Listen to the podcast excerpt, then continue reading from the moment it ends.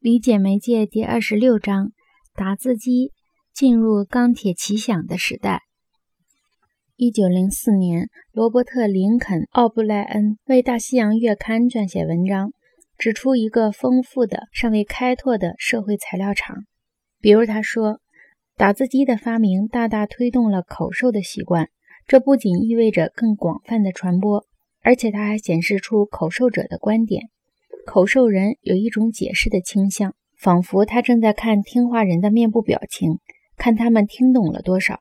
在华盛顿国会山的打字间里，经常可以看见议员口授书信时非常有力的姿势，仿佛他们劝说人的演讲术可以传送到打好的信纸上去似的。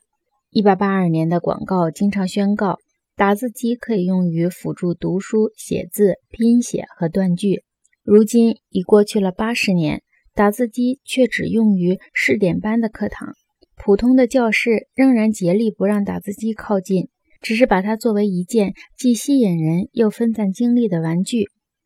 但查尔斯·奥尔森这样的诗人却雄辩地宣告，打字机有力量协助诗人去准确表明音节的转换、顿挫和悬念，表明诗人想要并置的语句。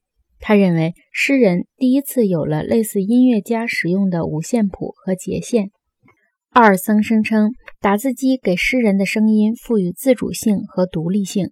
五十年前的职业妇女声称，打字机也具有同样的自主性和独立性。六十来个美元就可以买到打字机时，英国妇女曾经因为一种职业性的十二英镑的面部表情而扬名。这种表情。与易卜生创造的娜拉·海尔茂的维京人士的姿态有一定的联系。娜拉愤然关门，离开禁锢他的玩偶之家，出门去寻求天命，去考验自己的灵魂。钢铁奇想的时代开始了。